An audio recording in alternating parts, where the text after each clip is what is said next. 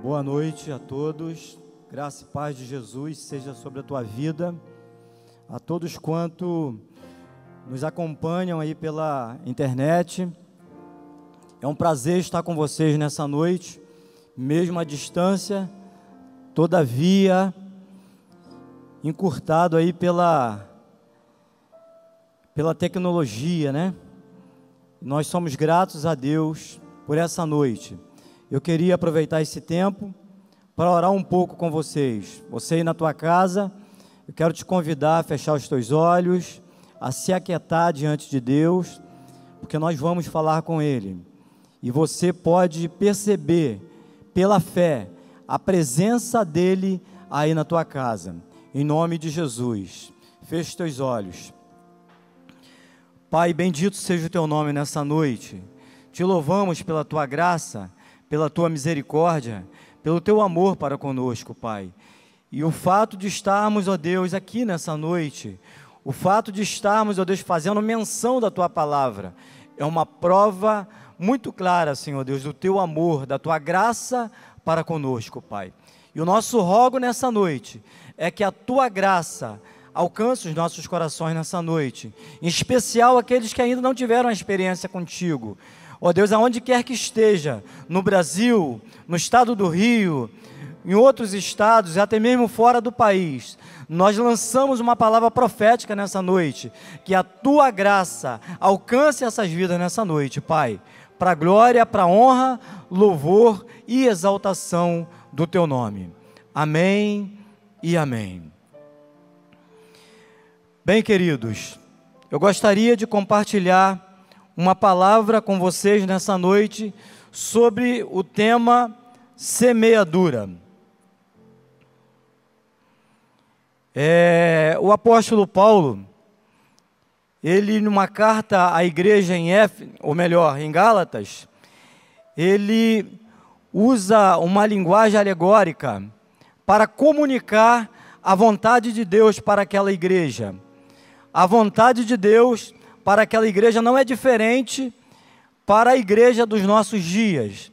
A vontade de Deus para a igreja em Gálatas era que a igreja vivesse uma vida de santidade, uma vida de semeadura santa. Nós não temos dúvida que essa é a vontade permanente de Deus. Essa vontade é uma vontade extensiva para os dias atuais. Uma igreja santa, uma igreja comprometida com a pureza, com a santidade, uma igreja comprometida né, com uma vida pura diante de Deus. E eu gostaria de ler esse texto com vocês, Gálatas 6, a partir do versículo 7.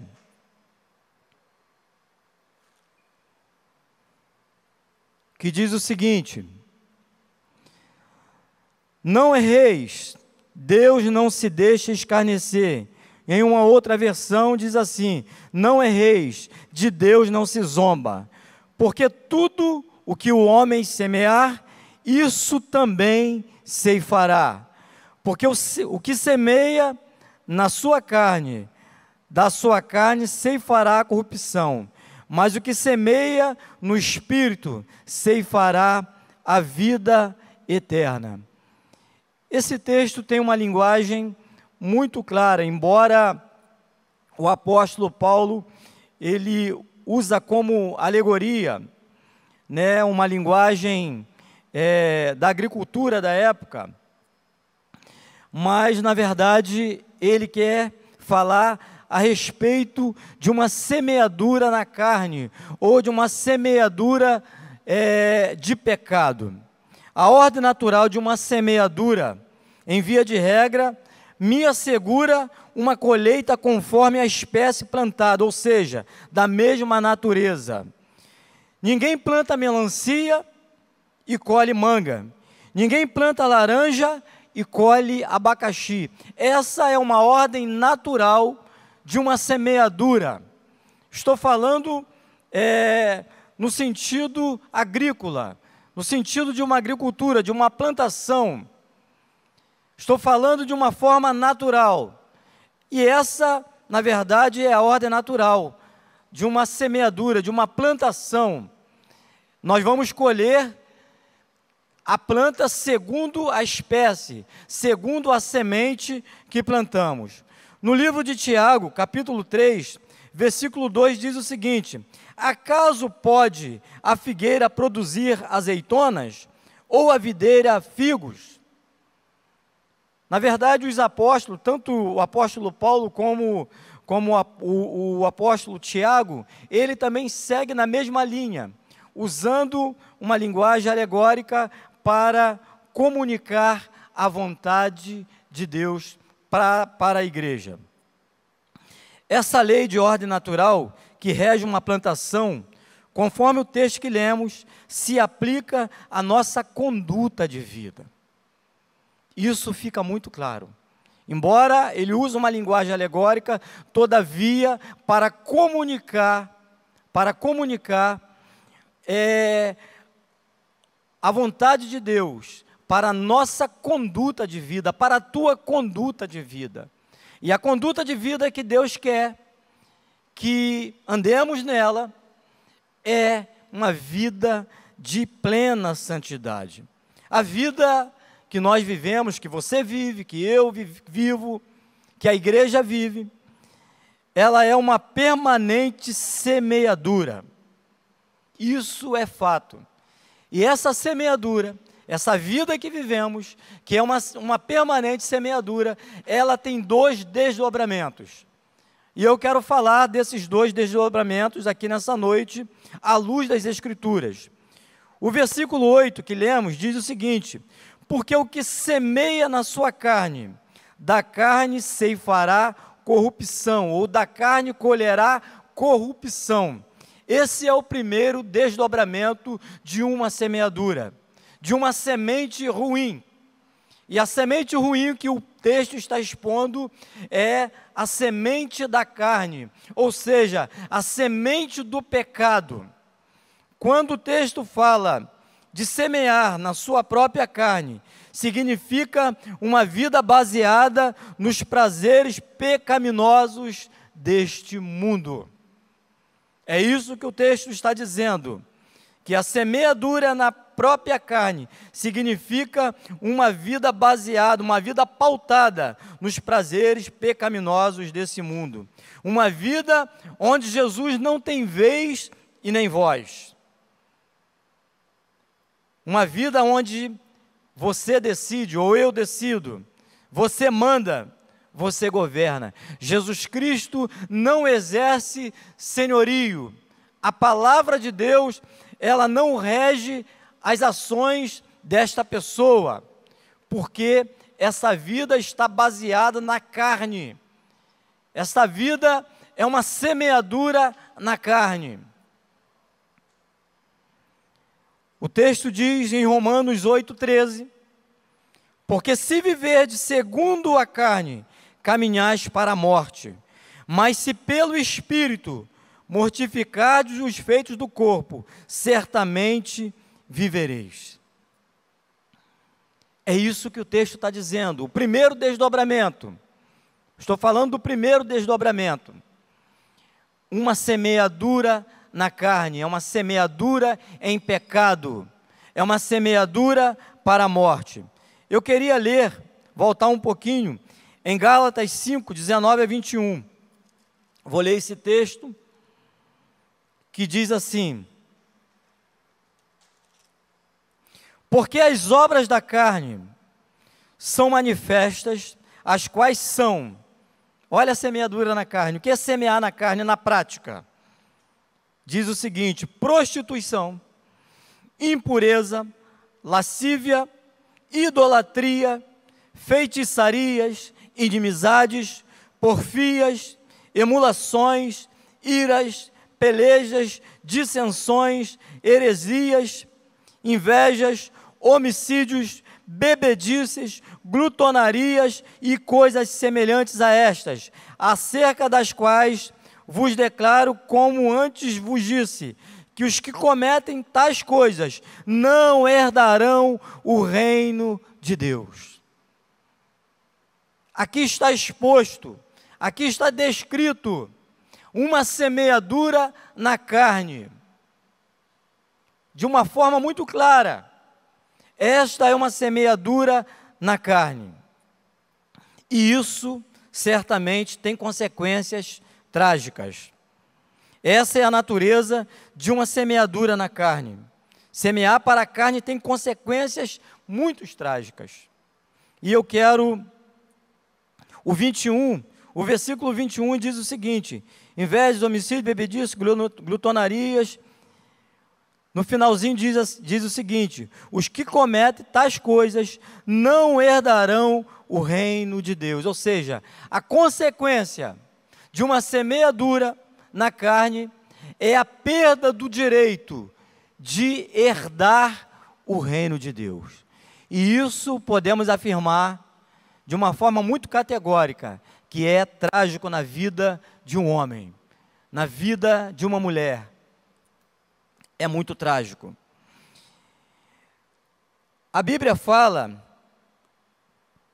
no Antigo Testamento, no livro de Jeremias, no livro de Ezequiel, no livro de Lamentações, fala, conta a história do cerco, destruição e exílio de Israel pela Babilônia, por causa de uma semeadura que aquela nação fez.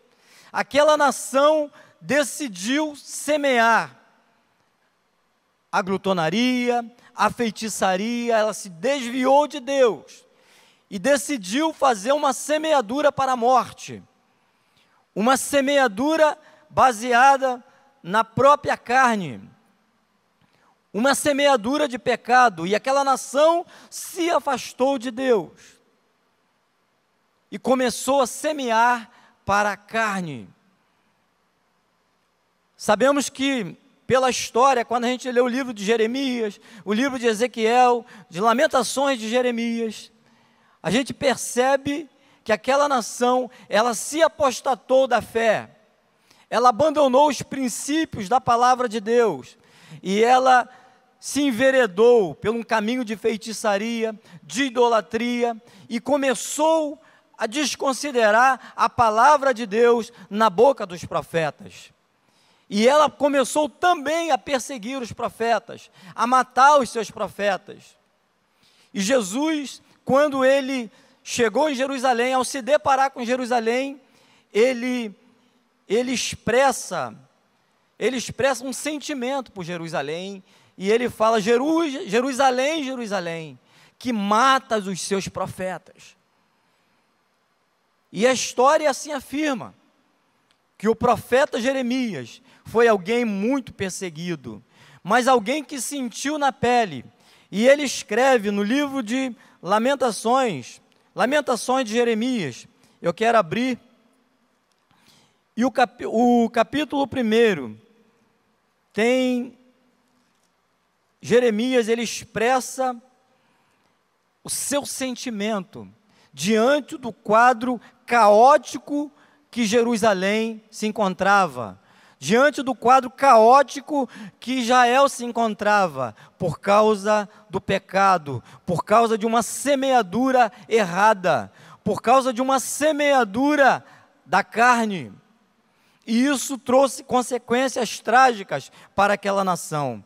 E Jeremias expressa um sentimento em Deus, um sentimento de alguém que não suportava ver aquela nação no estado que se encontrava. E ele diz assim, no capítulo 1, diz assim: Como se acha solitária aquela cidade, dantes tão populosa, tornou-se como viúva, a que foi grande entre as nações, e princesa entre as províncias, tornou-se tributária. Continuamente chora de noite, e as suas lágrimas correm pelas suas faces. Não tem quem a console entre todos os seus amados.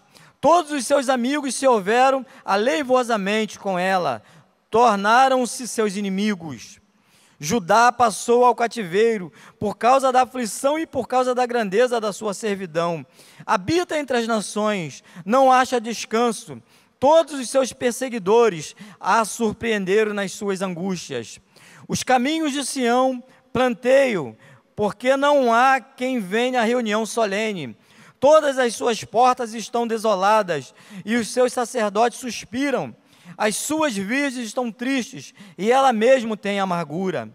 Os seus adversários a dominaram, os seus inimigos prosperam, porque o Senhor a entristeceu, por causa da multidão das suas prevaricações. Os seus filhinhos vão em cativeiro na frente do adversário. E da filha de Sião foi-se toda a sua glória. Os seus príncipes ficaram sendo como corços que não acham pasto e caminho sem força na frente do perseguidor. Lembra-se, Jerusalém, nos dias da sua aflição e das suas rebeliões, de todas as suas mais queridas coisas que tivera nos tempos antigos, quando caía o seu povo na mão do adversário, e ela não tinha a quem socorresse. Os adversários a viram e fizeram escárnio de sua queda. Jerusalém gravemente pecou, por isso se fez instável. Todos os que a honravam e desprezaram, porque viram a sua nudez, ela também suspirou e voltou para trás. A sua imundícia está nas suas saias, nunca lembrou-se do seu fim, por isso foi pasmosamente abatida, não tem consolador. Vê, Senhor, a minha aflição, porque o meu inimigo se engrandece. Essa é uma lamentação sobre o estado caótico que se encontrava Jerusalém por causa das suas escolhas por causa de uma semeadura. Queridos, você que está na sua casa me ouvindo, a semeadura significa as nossas escolhas. Existem várias sementes diante de nós. Nós que temos a prerrogativa de escolher a semente que nós vamos semear se é a semente da carne ou a semente do espírito. O texto que nós lemos fala de duas semeaduras: semear para a carne ou semear para o espírito. E Jerusalém, toda aquela nação de Israel, um dia escolheu semear para a sua própria carne, abandonar o Senhor.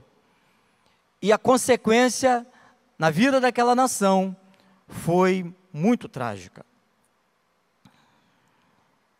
O tipo de semente que queremos semear é uma escolha nossa. Portanto, as escolhas que fizermos hoje, as escolhas que fizermos hoje, vai determinar o fruto que vamos colher amanhã. Isso é fato. Isso é fato. Escolher semear para a carne é zombar contra Deus.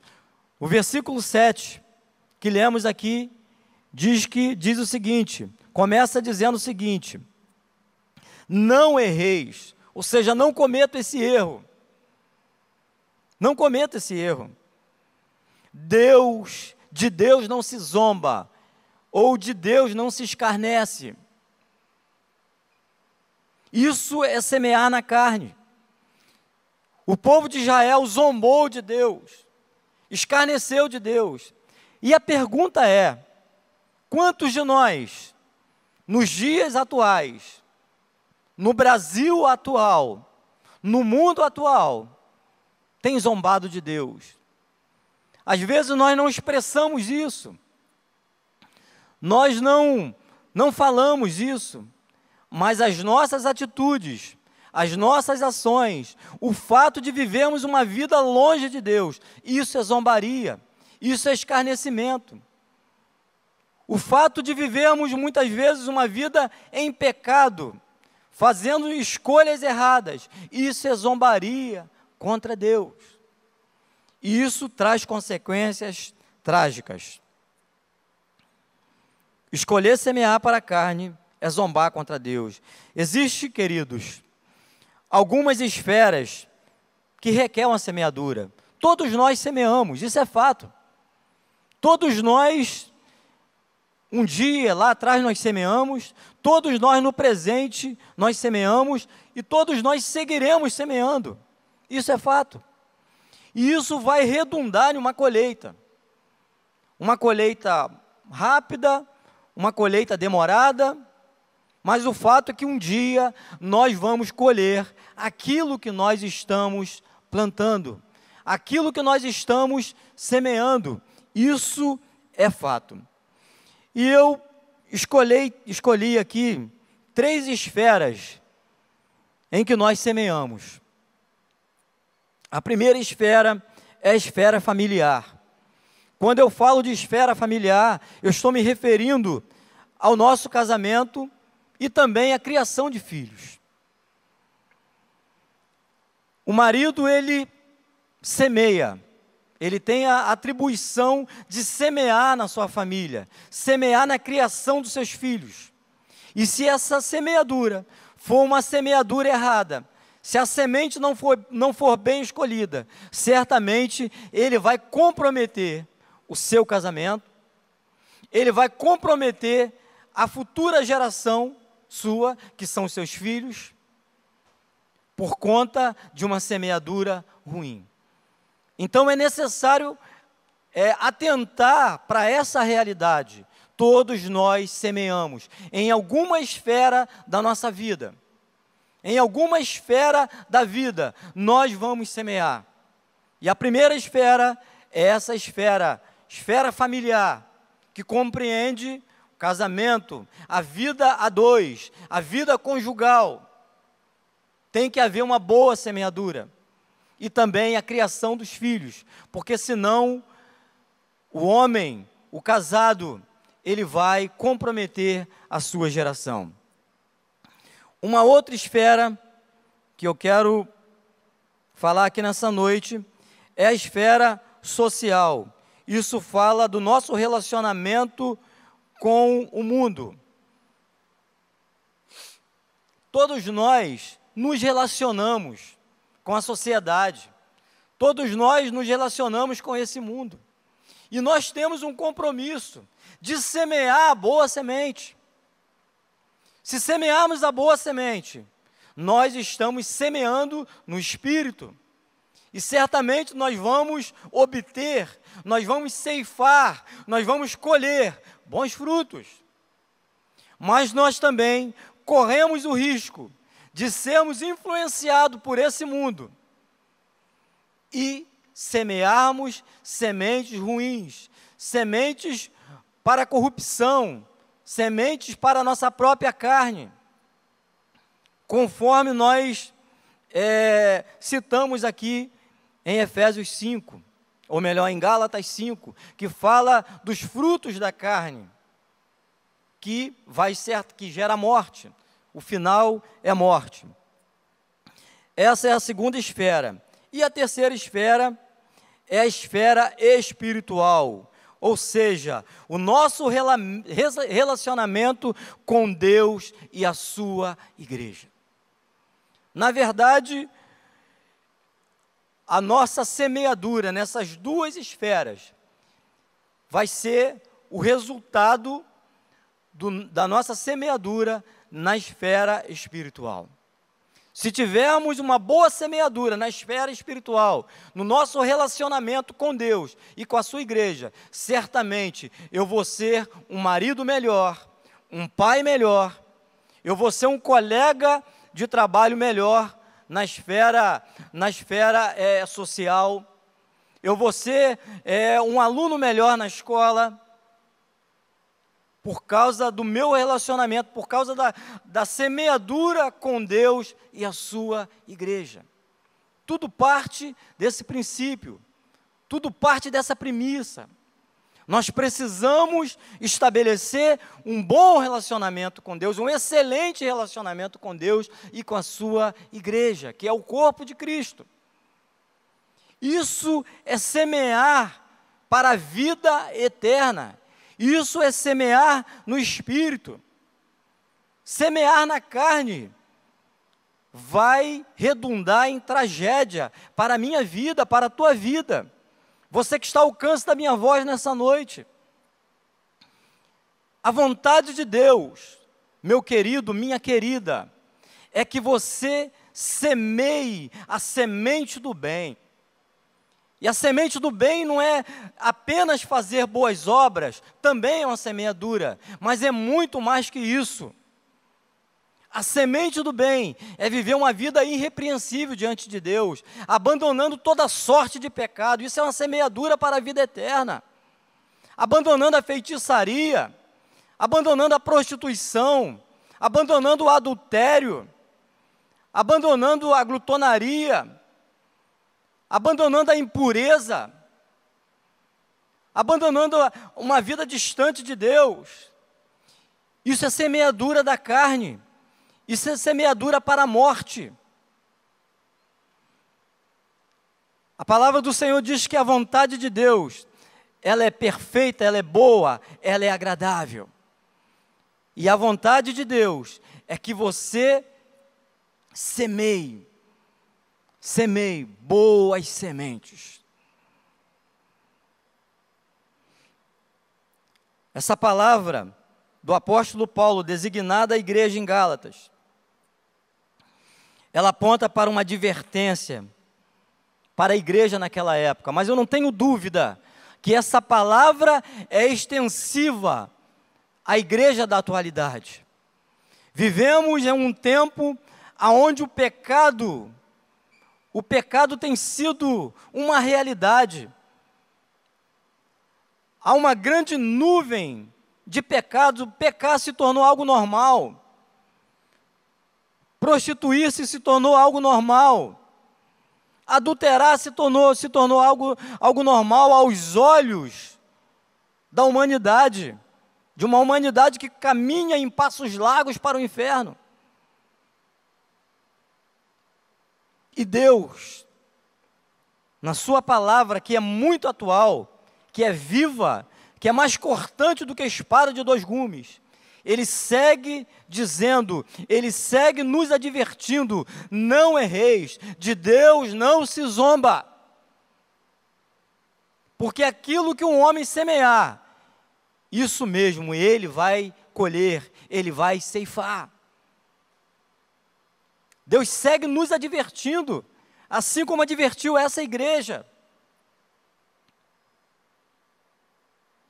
É tempo de semearmos as sementes dos frutos do Espírito. A vontade de Deus, Deus tem, Ele já aponta para a gente em Sua palavra. Essa, essas sementes já estão escolhidas, está à nossa disposição é só tomarmos posse dessas sementes e fazermos uma semeadura para a vida eterna. Querido, querida, Deus quer que você semeie para a vida eterna. A nossa vida, a vida que Deus tem para a gente, a vida que Deus tem para você, ela não se resume a essa terra. Porque se pensássemos assim, a Bíblia diz que nós seríamos os mais miseráveis dos homens. Mas a vida que Deus tem para você vai além desse plano terrestre aqui. É vida eterna. É vida eterna. E para que você possa herdar a vida eterna, é necessário que você lance mão das sementes que Deus coloque coloque à tua disposição nessa noite. E eu quero citá-las aqui nessa noite para você. Gálatas 5, Versículo 22, versículos 22 a 26 diz o seguinte: Mas o fruto do Espírito é, olha as sementes, tome posse aí nessa noite, tome posse aí na tua casa, comece a tomar posse dessas sementes, porque são sementes que vai redundar em vida eterna, qualidade de vida, amém? Para a tua vida nessa noite, diz o seguinte: Mas o fruto do Espírito é caridade, ou seja, amor, gozo, paz, longanimidade, benignidade, bondade, fé, mansidão, temperança. Contra essas coisas não há lei. E os que são de Cristo crucificaram a carne, ou seja, abriram mão da semente ruim, com as suas paixões e as concupiscências. Se vivermos no Espírito, andemos também no espírito, não sejamos cobiçosos de vanglórias, irritando-nos uns aos outros, invejando-nos uns aos outros. Encaminhai, perdão, só até aqui. Não sejamos cobiçosos de vanglórias, irritando-nos uns aos outros, invejando-nos uns aos outros. Os frutos do espírito, as sementes do espírito. Você precisa cultivar isso cultivar essas sementes, para que você tenha a vida eterna. Você precisa cultivar, semear o amor, semear o gozo. O amor é muito mais que sentimento. Amor é uma prática de vida. A Bíblia diz assim: não ameis de palavra, mas de fato e de verdade. Gozo, paz, a paz tem um nome. É Jesus. Longa, longanimidade. Longanimidade. Benignidade. Bondade. Fé. Nós precisamos cultivar a fé, semear a fé. A mansidão, a temperança. Essas são as sementes. São as sementes, são os frutos do Espírito que nós precisamos semear, todos os dias, porque a Bíblia diz que contra essas coisas não há lei. E são sementes para a vida eterna. Essa é a semeadura que agrada a Deus e redunda em vida eterna. Semear a boa semente, muitas vezes, queridos, acontece em meio a lágrimas. Eu sei que é um desafio para cada um de nós sustentar a fé, sustentar o amor, sermos longânimos, sermos benignos, sermos pacientes. É um desafio. E muitas vezes isso acontece em meio às lágrimas. Mas com certeza a colheita será regada de alegria. Amém? Será regada de alegria. O Salmo 126 Versículo 5 a 6 diz: Os que com lágrimas semeiam, com alegria ceifarão. Aquele que leva a preciosa semente, andando e chorando, voltará sem dúvida, com alegria, trazendo consigo os seus feixes. Há uma promessa para aqueles que sustentam, para aqueles que semeiam a boa semente. E a boa semente é essa que nós citamos aqui, em Gálatas 5, 22. Essa é a boa semente.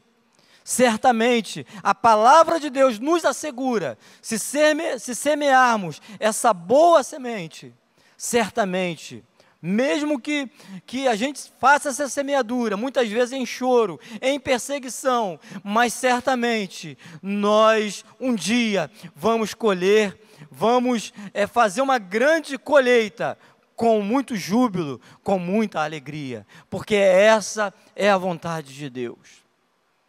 Em nome de Jesus. Eu quero te animar, querido, querida, nessa noite, há uma semeadura para a vida eterna. Eu não sei que tipo de semente você tem usado na tua sementeira.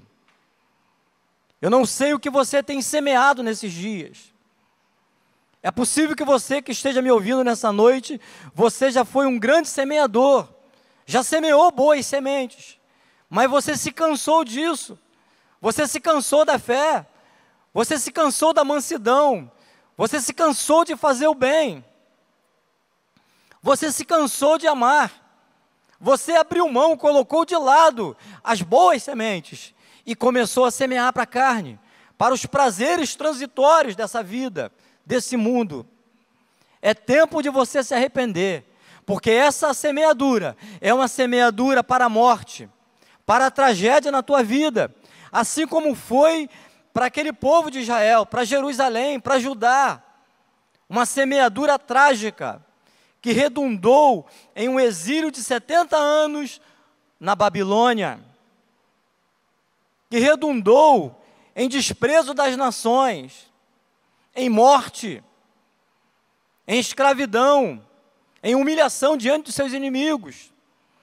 É possível que você esteja me ouvindo nessa noite e você tem, está sendo humilhado pelos seus inimigos. Você tem sido assolado pelos demônios. Você tem tido assolações noturnas. E a resposta de Deus para você nessa noite é essa: a tua semeadura tem sido uma semeadura para a morte, mas Deus nessa noite te chama para uma semeadura para a vida eterna, aonde vai redundar em paz, em alegria, em vida eterna. Essa é a semeadura que Deus tem para você nessa noite, essa é a vontade de Deus para você nessa noite. Eu quero te animar nessa noite, a você se posicionar em Deus e a partir de hoje, preparar uma sementeira de bons frutos, de boas sementes, para que você, de fato, desfrute da vida eterna. A vida eterna tem nome, a vida eterna é Jesus. Jesus falou o seguinte: Eu sou o caminho, a verdade e a vida. O pontapé inicial dura para a vida eterna é fazendo uma aliança com Jesus, é entregando a sua vida a Ele, é se consertando com Ele. Eu creio que eu estou falando com dois públicos aqui. Um público são pessoas que já entregaram suas vidas para Jesus, que têm uma aliança com Ele, ou que tiveram uma aliança com Ele, mas em algum momento quebraram essa aliança e deixaram de semear para a vida eterna. Deus te chama nessa noite, meu querido ou minha querida, a um concerto com Ele, porque Ele quer que você semeie para a vida eterna. E você que nunca fez uma aliança com Jesus, que tem vivido uma, uma vida de semeadura para a morte, Deus te chama nessa noite também a você fazer uma aliança com Jesus. E a partir de hoje seguir semeando para a vida eterna, abandonando toda a prática do pecado, abandonando toda a carnalidade, porque isso é semear para, para a morte. Deus te chama nessa noite a esse compromisso com Ele. Em nome de